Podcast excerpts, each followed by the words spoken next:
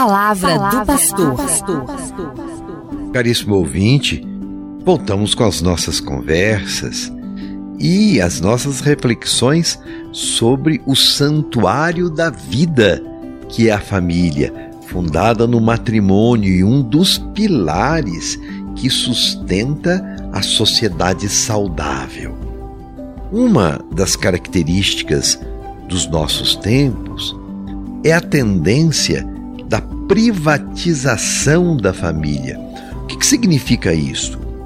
O não reconhecimento da função social da família.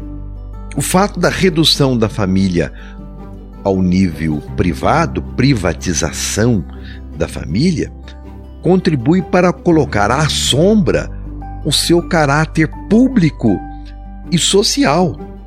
Mas, como vimos nos outros programas, a família não reflete só interesses particulares, ela não é voltada somente para si mesmo, ela é responsável pela construção de uma sociedade saudável, não excludente, responsável pelos meios de produção, pela estrutura de convivência entre as pessoas, pelo bem social.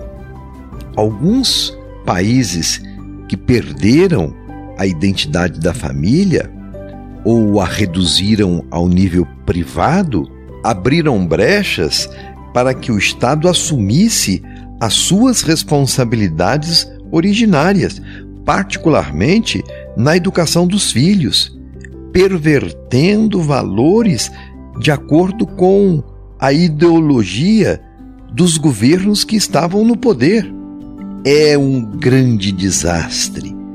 Aumentaram-se os divórcios, o aborto e as relações sociais se deterioraram. A consequência disso tudo é que a família fica num beco sem saída, à mercê do poder sociopolítico econômico e é instrumentalizada e fica sem condições de exercer o seu papel de educadora, restando, sobretudo, aos mais jovens uma obediência cega aos poderes constituídos.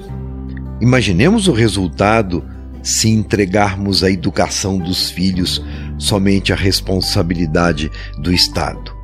Quais valores e princípios serão passados para eles se o que presenciamos é corrupção, a competição desleal e o poder pelo poder nas relações políticas?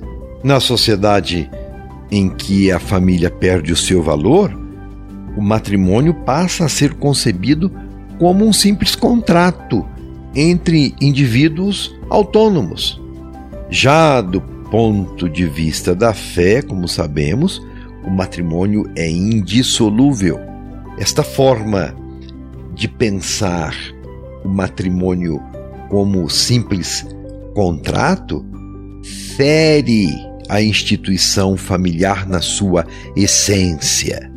Por isso, na atualidade, multiplicam-se os divórcios e a família se reduz a um contrato entre pessoas que pode ser facilmente descartado.